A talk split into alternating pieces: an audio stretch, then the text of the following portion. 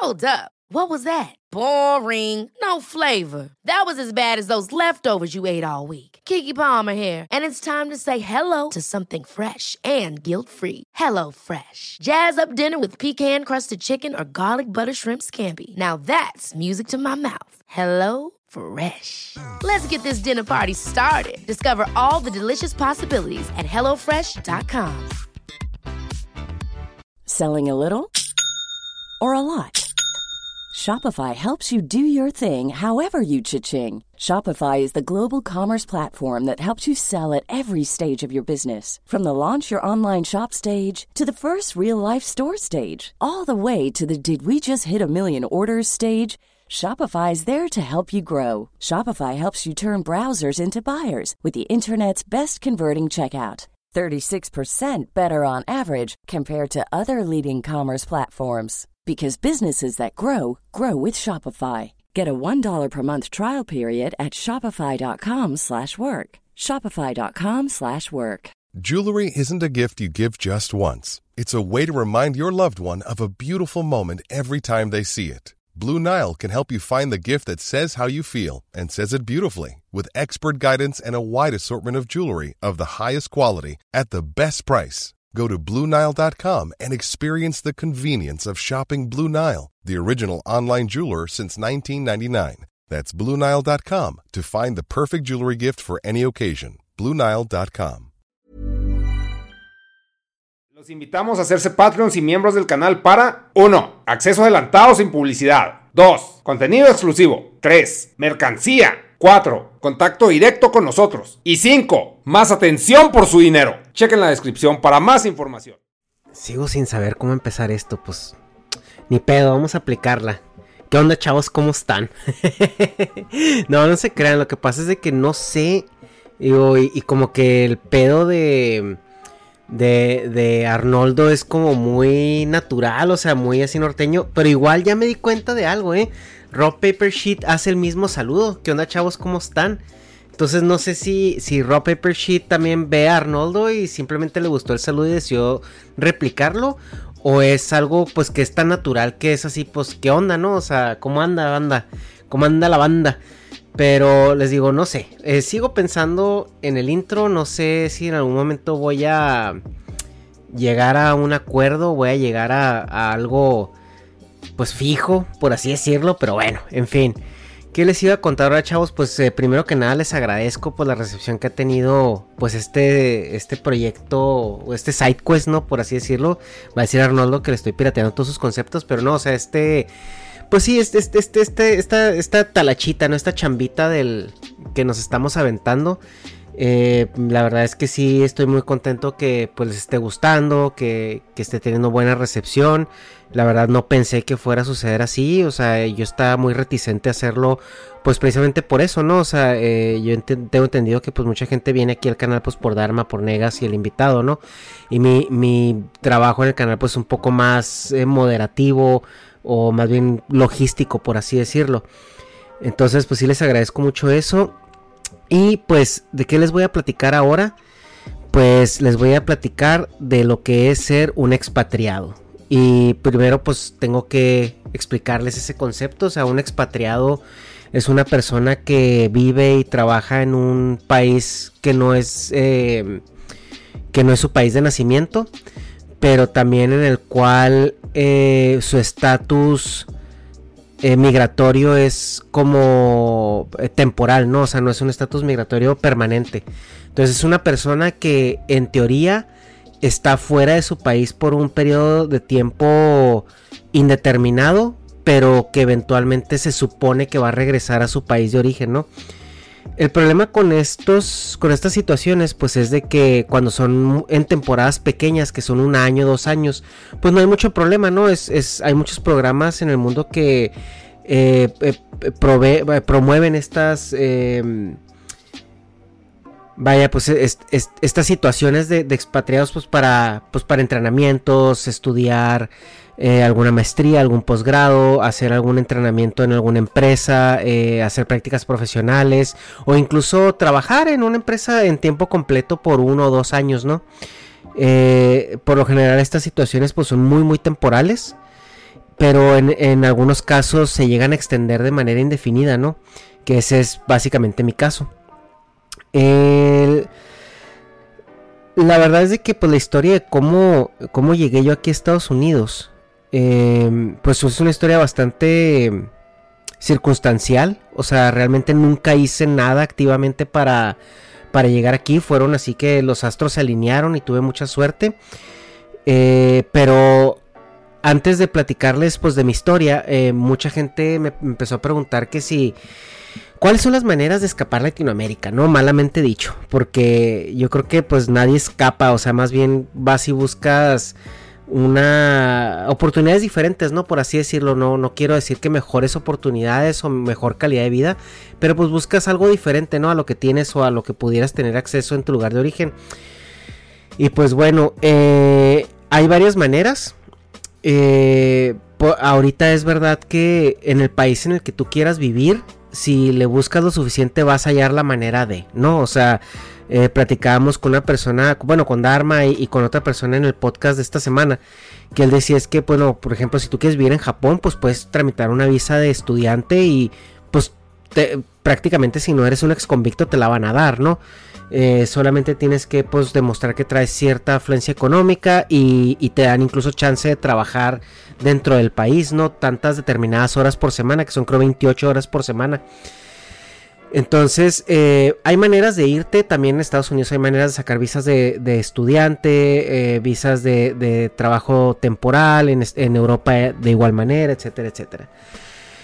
En mi caso, siendo ingeniero, eh, hay un convenio eh, que para los que son de Latinoamérica a lo mejor no lo tienen muy, lo han de haber escuchado pero no lo conocen muy bien, que es el NAFTA o el TLC, que es el Tratado de Libre Comercio entre Canadá, Estados Unidos y México, rebautizado como el TEMEC en esta administración de, Donald Trump. este, este tratado de comercio tiene ahí un, artículo que se coló por, eh, por la jurisdicción de una manera bastante interesante porque se supone que legalmente, creo que después del 2000, legalmente no puede haber ningún tratado comercial que contemple eh, eh, o, proponga un sistema de migración diferente al que maneja pues realmente la Dirección de Migración de Estados Unidos, ¿no? Que es el, el UC, el, no recuerdo cómo se llama la la dependencia, a ver, déjenme ver cómo se llama. UCIS, sí, el, el, el USCIS, que es el United States Citizenship and Immigration Services, que es el, el Departamento de, Ciudadanía y, Servicios de Inmigración. Entonces creo que después del 2000 o del 2001 se hizo completamente ilegal y ni se te ocurra pensar en, que tú en un tratado eh, comercial eh, prometas o quieras contemplar alguna situación de migración. Como el Tratado de Libre Comercio con México se firmó antes de, que esta eh, disposición entrara en efecto, entonces mm, pues no, se contempló esta parte, ¿no? Entonces sí entró en, en el tratado una, un artículo donde hablaba de eh, las visas de trabajo para personas de Canadá y México en Estados Unidos, que esta es la famosísima visa TN. Esta visa lo que te permite es que básicamente si tú entras dentro de una lista de, profesiones, que les puedo decir desde ahorita que el 85% de esas profesiones son de ingeniería y algunas cuantas y contadísimas son profesiones administrativas como licenciaturas y todo esto, tú puedes conseguir trabajo en Estados Unidos y con que alguna empresa esté interesada en contratarte, tú con la oferta de trabajo puedes ir a pedir esta visa de trabajo. Esta visa de trabajo pues es muy cómoda porque la puedes sacar de un día para otro. Eh, realmente no necesitas ninguna, ninguna que la empresa te patrocine. O sea, realmente lo único que necesitas es que la empresa eh, te dé una carta diciendo que te quiere contratar y tú con eso tú solito puedes hacer todo el trámite, ¿no? O sea, yo en los 10 años que tengo con esta visa, este, yo he hecho el trámite solo, ¿no? O sea, me toca renovarla, le digo a la empresa, hey, me toca renovarla, me puedes ah, dar una, carta actualizada de que trabajo contigo y yo voy, yo organizo todo y, yo lo hago por mi cuenta, ¿no? Eh, una vez me tocó renovar esta visa en Londres eh, por cuestiones logísticas. Entonces, a ver, como, como ingeniero en México, esa es la manera más fácil de salir de, de México a trabajar a Estados Unidos, ¿no? La visa TN. ¿Cuáles son las ventajas? Pues que es muy rápida de sacar, el costo es 160 eh, dólares, te cuesta, puedes sacarla por uno o tres años dependiendo de lo que la empresa eh, estipule ahí en la carta de empleo que te está ofreciendo. Y pues es muy simple y muy sencilla. Lo malo es que esta visa no es de doble intención. ¿A qué se refiere con la doble intención? En las visas de trabajo o las visas para vivir en Estados Unidos, eh, hay unas visas que sí te permiten, después de determinado tiempo, aplicar para una residencia permanente sobre tu misma visa. Por ejemplo, una visa de turista no te permite hacer eso. La visa de trabajo TN no te permite hacer eso. Entonces la visa TN es como que el primer motor de expatriación que hay al menos en, México y, Canadá, ¿no? En Canadá, se supone que Canadá también la puede utilizar, pero honestamente Canadá casi no lo utiliza porque a ellos sí los quieren los gringos. O sea, hay, hay formas de, inmigrar de Canadá más sencillas que, de cualquier otro lado, ¿no? Eh, pues yo justamente estoy en el proceso de cambio de esa visa, pero por, por otro método eh, eh, que es el, ahora sí el sponsorship del, del empleo. Pero esa es otra historia, ¿no?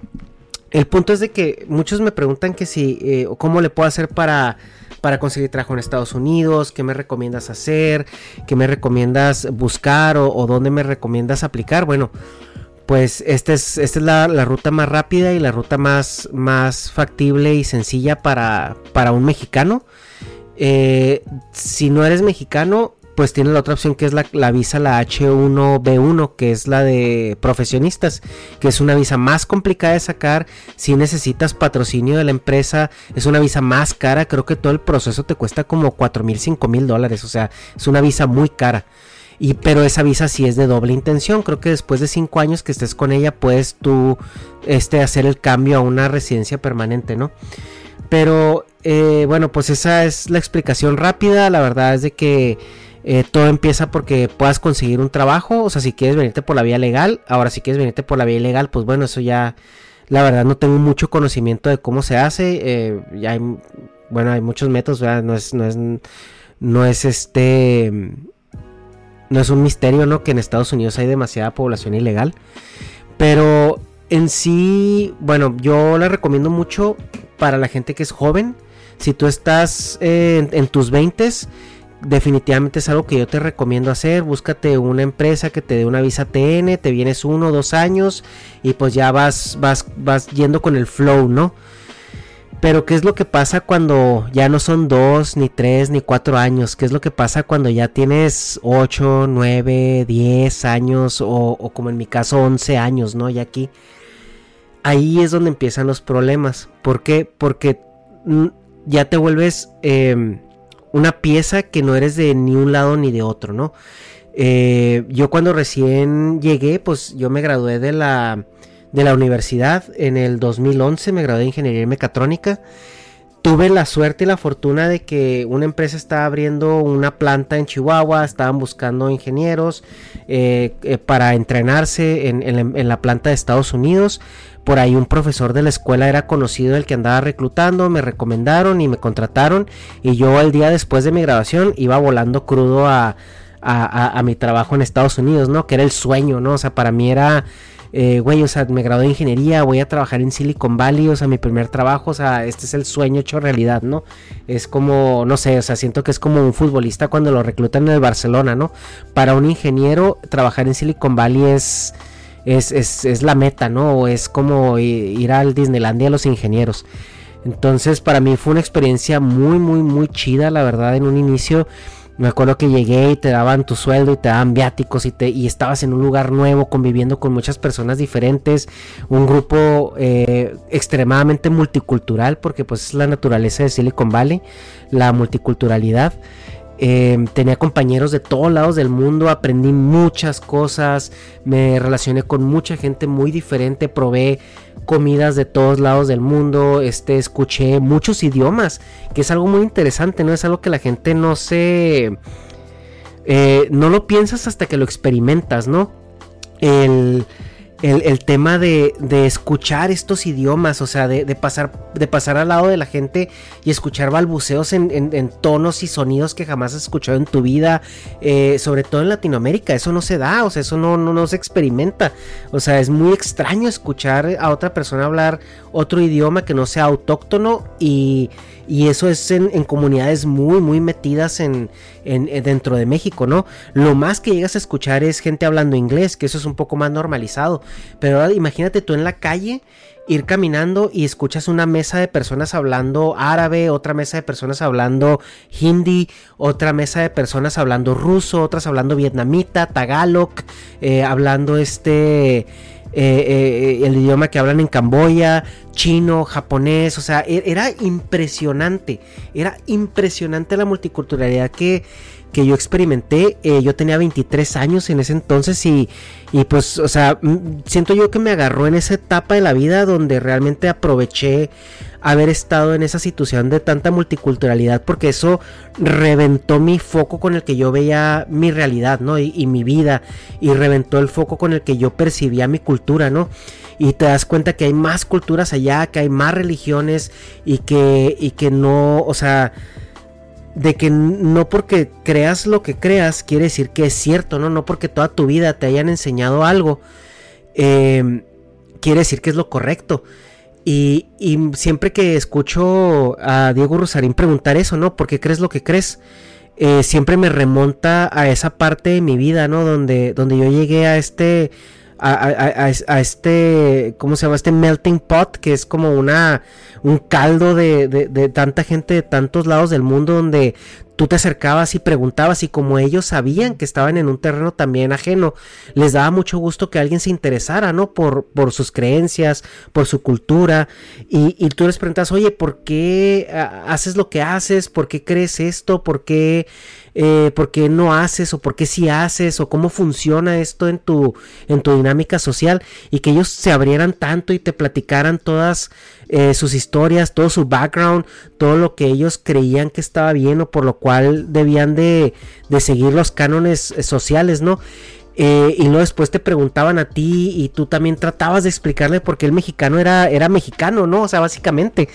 Y, era un ejercicio de autopercepción y autodescubrimiento muy interesante porque les estás platicando a estas personas, a estas personas que es de India o esta persona que es de, de la comunidad árabe eh, o, a los rusos o, a alguien, a un vietnamita, y le estás platicando cosas tan simples en México, ¿no? Como son, no sé, este, las, la, familia nuclear o la familia mexicana, ¿no?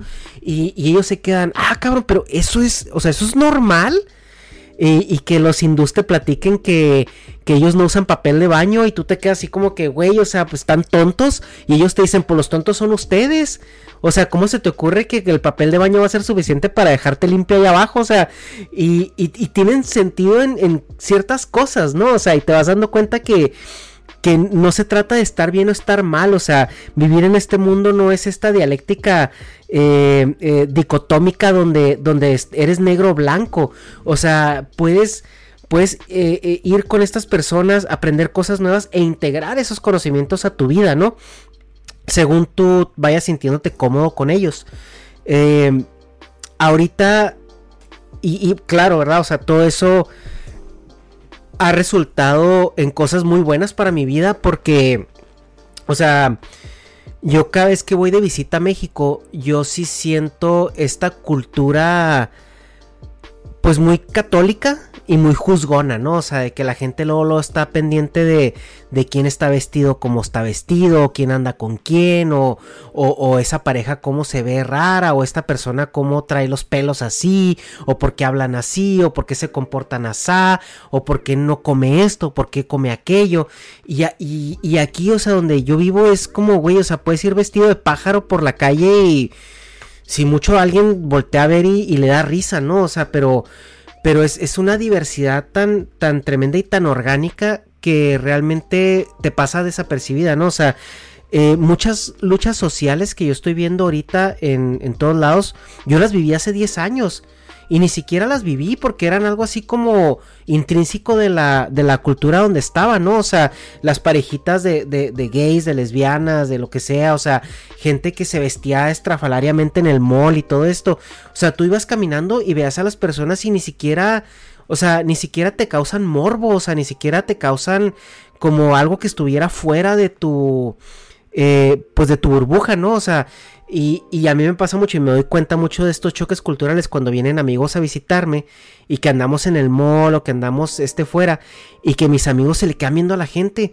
Y le digo, güey, ¿qué pedo? ¿Qué pasó? Y le digo, no, pues que ya viste aquel vato cómo anda vestido. Y le digo, pues, pues sí, güey, pero pues, o sea, o sea, sí entiendo que no está vestido como de la manera en que tú, o sea, envisionas a alguien en tus cánones, pero, o sea, no es, tampoco es así como que el güey ande con un penacho azteca, ¿no? O sea, es como un güey que, un emo, por ejemplo, o, una morra que trae los pelos pintados de verde o naranja. Y, y, es como algo muy natural, ¿no? Que a mí me pasa ya, este, de una manera bastante desapercibida. Pero sí es, es, impresionante, ¿no? Porque ves gente primera generación de sus países que andan vestidos con sus trajes típicos como si estuvieran en la India o como si estuvieran en, Arabia o como si estuvieran en, en, estos otros este, lugares del mundo, ¿no? Tan variado.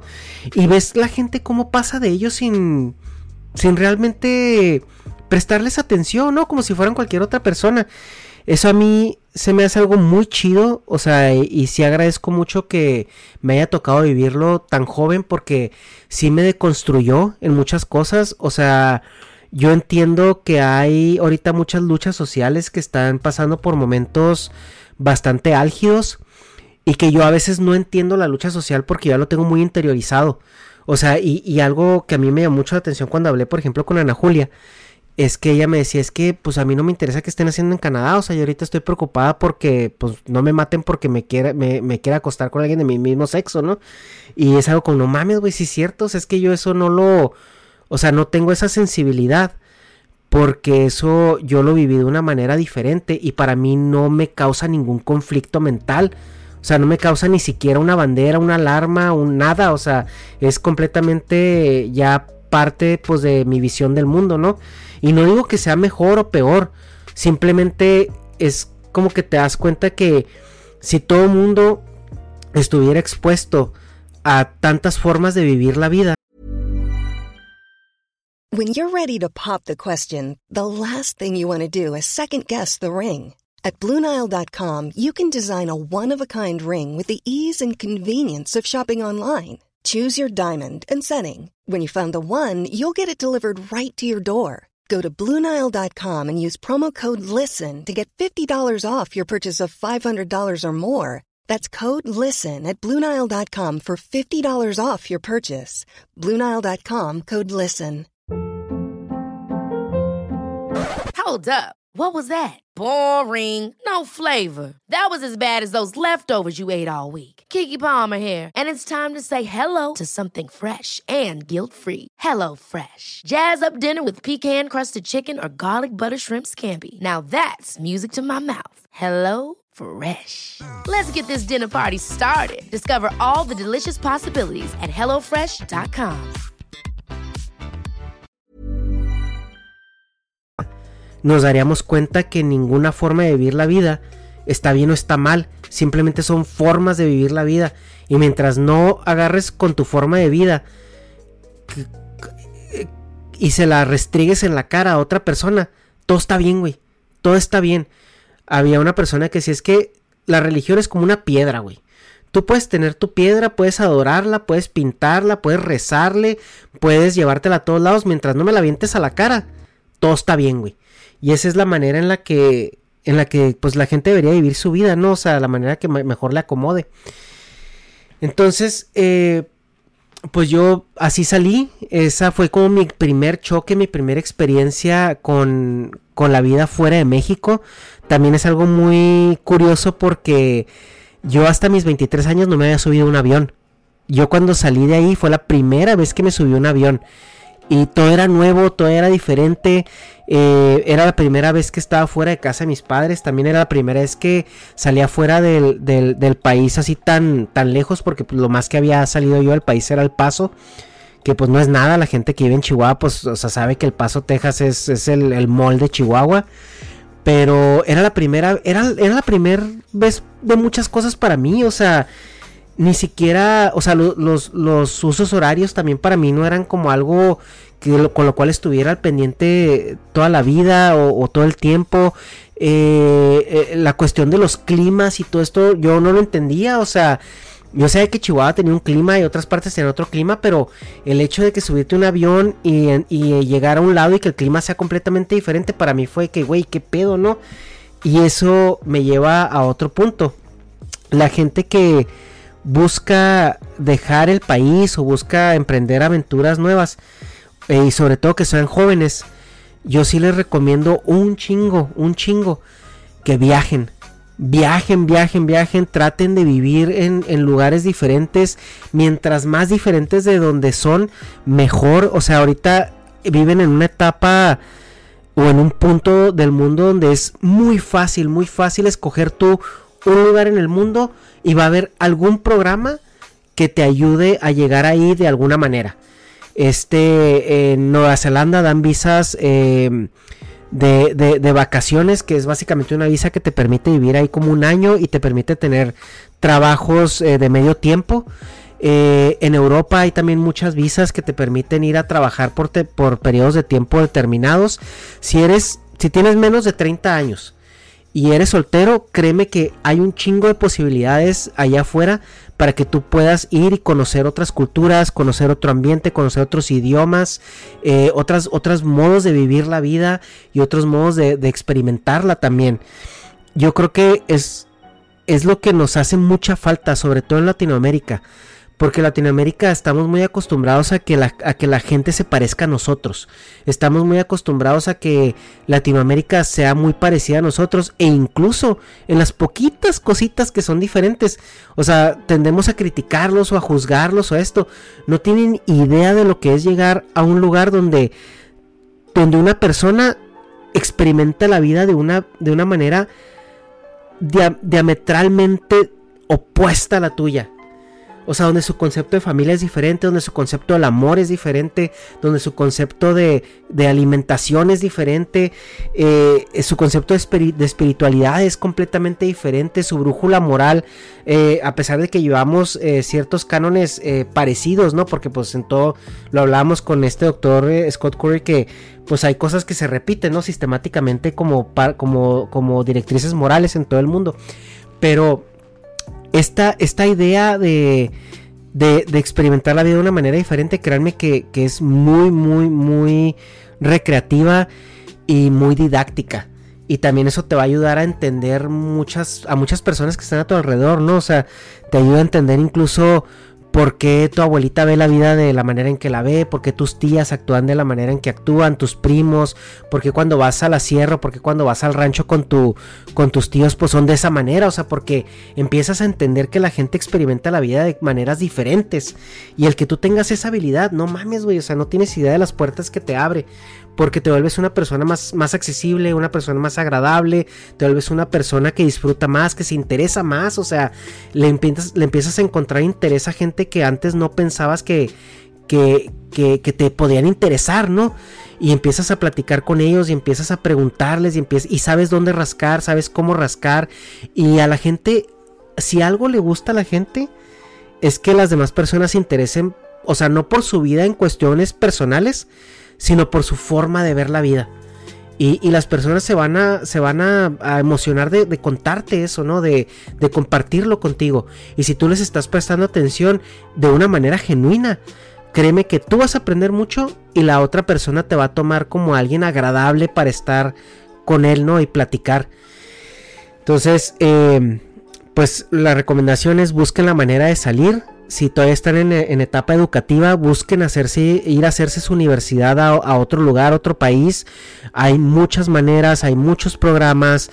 Eh, háganlo, háganlo, salgan, conozcan otros lugares, aprendan otros idiomas, el que ustedes quieran, pero apréndanlos y, créanme que no se van a arrepentir.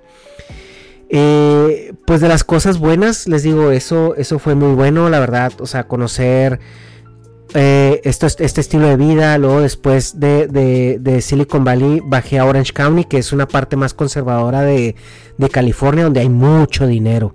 En Orange County hay muchísimo dinero de, de fortunas de, particulares. En, en, Silicon Valley hay mucho dinero de empresas. Eh, ahorita, bueno, se supone que ahorita ya están saliendo de ahí por, por cuestiones de impuestos y todo esto. Pero en la época en la que yo estaba, Silicon Valley era así el pináculo de, de la inversión en, tecnología, ¿no? Ahí me tocó ver muchas cosas también tecnológicas muy cabronas que las, las vi después de 8 o 9 años en la misma California, ¿no? En Orange County, que yo empezaba a ver ciertas cosas aplicadas y decía, güey, es que esto yo lo usé hace 8 o 5 años allá, o sea, y aquí es novedad, ¿no? Aquí lo están anunciando como si fuera la nueva tecnología de la NASA, ¿no? Por así decirlo. Ya todo el mundo le mama decir de que en la NASA lo usan. Ya con eso es como, como sinónimo de que, de que no mames, güey, no mames, es tecnología de punta. Cuando mandaron a, a, güeyes a la luna en, en una pinche tienda de aluminio con, con una computadora del tamaño de una calculadora de quinto de primaria, güey. Entonces, eh, no necesariamente significa que es avance tecnológico, eh, chavos. Así que, que no les vengan con el cuento de que la NASA lo usan, güey, esta crema para las arrugas. Pues no. Y, pero después bajé a Orange County y les digo, en Orange County hay, hay dinero, pero hay otro tipo de dinero. sé que suena muy extraño, pero, pero es que sí, o sea, porque, por ejemplo, el dinero que hay en Arabia es dinero del petróleo y se ve mucho el, estilo de vida que te genera el dinero del petróleo, ¿no? Y luego en, Silicon Valley hay mucho dinero, pero de empresas de tecnología y ves el estilo de vida que te da ese dinero, ¿no? O sea, ves, incluso las personas, la fisionomía de las personas es diferente. Y cuando llegas a Orange County es un dinero de, de, de, de gente privilegiada, ¿no? Es como, Orange County es como el San Pedro de Estados Unidos de cuenta, como el San Pedro, no sé si, si tiene más nombre, el, Nicolás, San Nicolás, San Pedro Nicolás Garza García, no sé cómo se llame, pero es el San Pedro de, de, de, Estados Unidos. Es gente que tiene mucho dinero porque son famosos o, tienen negocios grandes o ya es gente grande que, amasó mucho dinero durante su juventud. Eh, viven muchos artistas, viven, o sea, es dinero diferente y es gente más conservadora. Eh, ahí también aprendes otras cosas, ¿no? Aprendes cómo piensa la gente ya mayor, cómo administran las finanzas los particulares, cómo, cómo la gente que realmente tiene dinero se comporta. Y también ves cómo la gente que medio tiene dinero se comporta y aprendes que los nacos que medio tienen dinero son los más culeros, o sea, son los que se te cierran en la camioneta, son los que los que están pidiendo el gerente a todos lugares donde vayan y los que tienen varo, así que tienen dinero, así cabrón, son la gente más sencilla del mundo que te puedes ir a comer tacos con ellos ahí al, al barrio Mexa. Eh, también, ah, pues sí, también hay muchas cosas que hacer. O sea, Orange County, yo vivía a 15 minutos de Disneylandia. Entonces yo creo que los primeros dos años que viví en Orange County fui a Disneylandia como unas 30 veces. Fácil, fácil, fui como unas 30 veces a Disneylandia. Eh, tenía el pase anual obviamente porque pues vivía ahí cerca y si era el punto donde cualquier persona que me visitaba pues ya sabía que era de cajón ir a Disney, ¿no? Y también a veces cuando salíamos del trabajo más o menos temprano, eh, nos íbamos a Disney, un camarada y yo nos íbamos a Disney así que, ah, pues vamos a agarrar este un jueguillo y a ver qué se ve, ¿no? Y, me acuerdo que eso hacíamos, o sea, en las, en las tardes de repente, pum, fuga. Eh, tenemos muchas playas ahí enseguida. Los Ángeles quedaba 40 minutos. San Diego otros 40 minutos para abajo. Eh, teníamos este, las playas fresonas y las playas de, clase media ahí. Eh, estaba Newport Beach, que es la, playa así de los fresones, así donde, donde se grabó The O.C. Eh, la playa que a mí me quedaba más cerca era Laguna Beach, que una playa muy bonita que me gustaba mucho ir. Había unos gelatos muy ricos ahí. Bueno, todavía hay. Fui, fui hace como un mes por allá a visitar unos amigos y todavía están los gelatos ahí.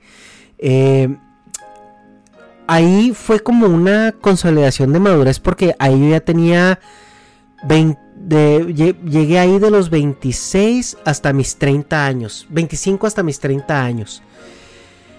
Entonces fue una etapa formativa ya final, ¿no? O sea, fue, fue mis últimos 20 a inicio de mis 30 entonces sí recuerdo con mucho cariño esa etapa de mi vida, eh, la gente que conocí, aprendí muchas cosas, maduré muchísimo. Este, experimenté también muchas cosas ahí nuevas en cuestión de vivir una adultez un poco más responsable, eh, ya empezar a pensar en el futuro, eh, ya es cuando empiezas a sacar tu primer coche, empiezas a sacar este, eh, empiezas a hacerte tus primeras cosas, ¿no? Ya empiezas a invertir, empiezas ya realmente a sentirte como en casa. Y, y ahí fue en el momento donde yo me di cuenta que ya no vivía en México y yo creo que fue el momento donde me di cuenta que para mí regresar a México iba a ser muy difícil. Porque también cada vez que iba ya eran menos los amigos, ¿no? Que veía y eran menos las cosas en común que tenía con mis amigos. Ya muchos ya estaban casados y con hijos. Entonces cada vez que iba a, México a visitar, pues ya no tenía con quién salir, ya no tenía con quién hablar, ya mis pláticas eran completamente diferentes a las pláticas que tenían mis amigos. Eh, obviamente porque pues yo ya vivía acá, pues no tenía manera de conocer más gente en México, entonces mi círculo social en México se murió, se acabó, o sea, la gente se dispersó, eh, se casaron, tuvieron hijos, sus prioridades cambiaron, eh, sus círculos sociales de ellos también cambiaron y en esos círculos sociales pues yo ya no ya no entraba, ¿no? Y no por mamones, sino porque, pues, güey, pues que ya no tenemos nada en común, ¿no? Y luego también yo llegaba con mis ideas eh, muy, muy progresistas a veces, ¿no? Y, a veces sentía pues que se incomodaba, ¿no? O sea, gente muy conservadora también. Entonces, eso también fue un parteaguas para mí. Porque ahí fue donde empiezas a replantearte tu vida, ¿no? Tu vida personal.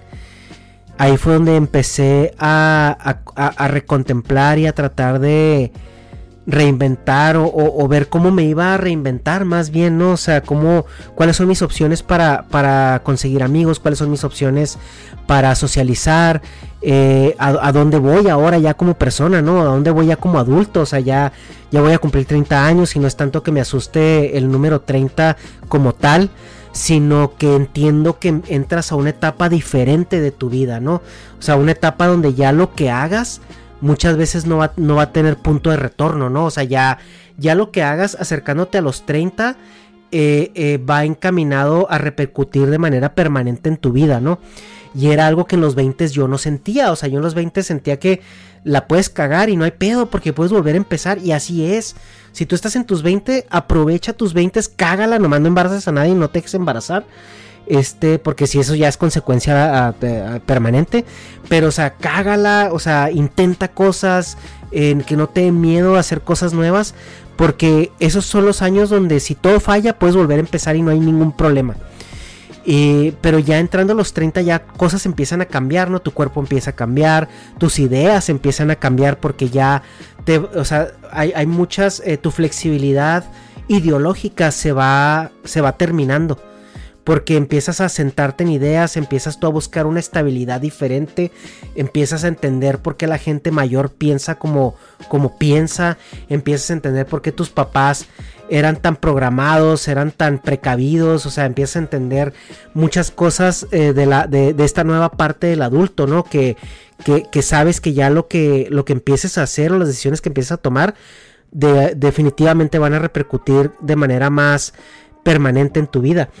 Y, esa, esa, etapa yo la vivía ya, entonces sí fue así como darme cuenta de muchas cosas que pues ya les platicaré en la siguiente cápsula porque creo que esta vez se extendió un poquito. Y pues más bien quería ahorita decirle lo bueno. Lo bueno la verdad es que es una experiencia que no cambiaría por nada. Es una situación en la cual me siento muy afortunado de haber vivido, de tener conmigo, de platicárselas. Eh, la gente que he conocido en el camino ha sido maravillosa, las experiencias que he tenido con esa gente también han sido increíbles, eh, la forma en la que me he reculturalizado y he reevaluado mis raíces me hace que no me aferre tanto a ellas, pero que sí las valore de una manera diferente y las entienda de una manera diferente y las disfrute de una manera diferente, porque yo cada vez que ahora voy a México disfruto esa, esa mexicanidad lo disfruto porque lo entiendo y lo gozo, ¿no? O sea, lo veo como algo, como, como un, tener esa, esa, fortuna de ser mexicano y entender que un beso en la mejilla es un saludo, entender que un abrazo es este algo común, entender que puedes hacer amigos con un plato de pozole, o sea, eh, yo lo disfruto de una manera increíble y eso es gracias a que entendí que, que no es común, a que entendí que, que lo que yo tenía en mi, en mi bagaje cultural, no era, no era algo normal. no era algo, algo que todo el mundo hiciera.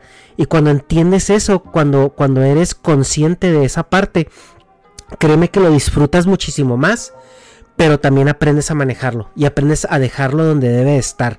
Aprendes a entender que la vida y el mundo hay muchísimas maneras de experimentarlo y tú tienes la oportunidad y la capacidad de escoger cada cosa que vas aprendiendo e incorporarla en tu vida personal y experimentar y disfrutar el mundo de la manera que tú que más te sienta cómoda para ti, ¿no? Y, y en el momento en que tú expreses tu culturalidad de cuna, lo vas a disfrutar muchísimo más. Entonces, eh, pues ya para cerrar, chavos, pues muchas gracias por estar aquí. Espero este lo que diga pues tenga sentido, ¿no? Les ayude de alguna manera. Hay veces que no sé. Em, pues a veces no sé ni por qué lo digo, ¿no? A veces no sé por qué les cuento lo que les cuento, pero creo que a lo mejor eh, algunas personas pueden estar pasando por una situación similar a la que yo estoy pasando. Eh, en mi caso personal, cuando me fui a vivir a afuera de, mi casa, o sea, esto que les comentaba, este lugar, eh, la persona que me ayudó mucho como a, sobrellevar como ese cambio, esa adaptación y todo esto fue Yayo Gutiérrez, él no lo sabe obviamente, pero sus videos, él era una persona de mi edad que estaba viviendo en Canadá, estaba teniendo casi casi como una vida muy paralela a la que yo estaba llevando, ¿no? En, sus respectivas dimensiones. Y ver sus videos a mí me ayudó mucho escuchar las historias que él contaba, este, me relacionaba mucho con ellas porque era algo que yo estaba viviendo, ¿no? Y también aprendí a adaptarme de alguna otra manera eh, por cositas que yo veía en sus videos o, o, lo que él platicaba o comentaba. Entonces, eh, pues a lo mejor y eso es lo que, lo que puede ayudar, ¿no? Es, todas estas letanías que les estoy diciendo. Pues bueno, chavos, ya la próxima será, yo creo, un video, bueno, no un video, un, podcast eh, un poquito más melancólico. Porque ahora sí vamos a entrar a cuando las cosas ya no se ponen tan bonitas y cuando ya empiezas a replantear tu vida de una manera, pues más determinista. Entonces, pues, ahí para la otra, chavos. Pues nos vemos a la siguiente y muchas gracias por andar por acá y muchas gracias por todo el cariño que están demostrando en, en, este, en este nuevo formato. Bye.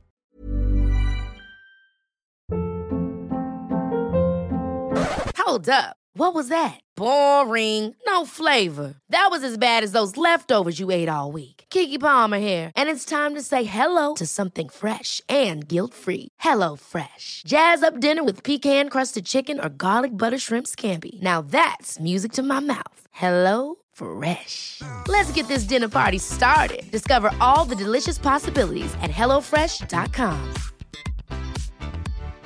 Hi, I'm Daniel, founder of Pretty Litter. Cats and cat owners deserve better than any old fashioned litter. That's why I teamed up with scientists and veterinarians to create Pretty Litter. Its innovative crystal formula has superior odor control and weighs up to 80% less than clay litter. Pretty Litter even monitors health by changing colors to help detect early signs of potential illness. It's the world's smartest kitty litter. Go to prettylitter.com and use code ACAST for 20% off your first order and a free cat toy. Terms and conditions apply. See site for details.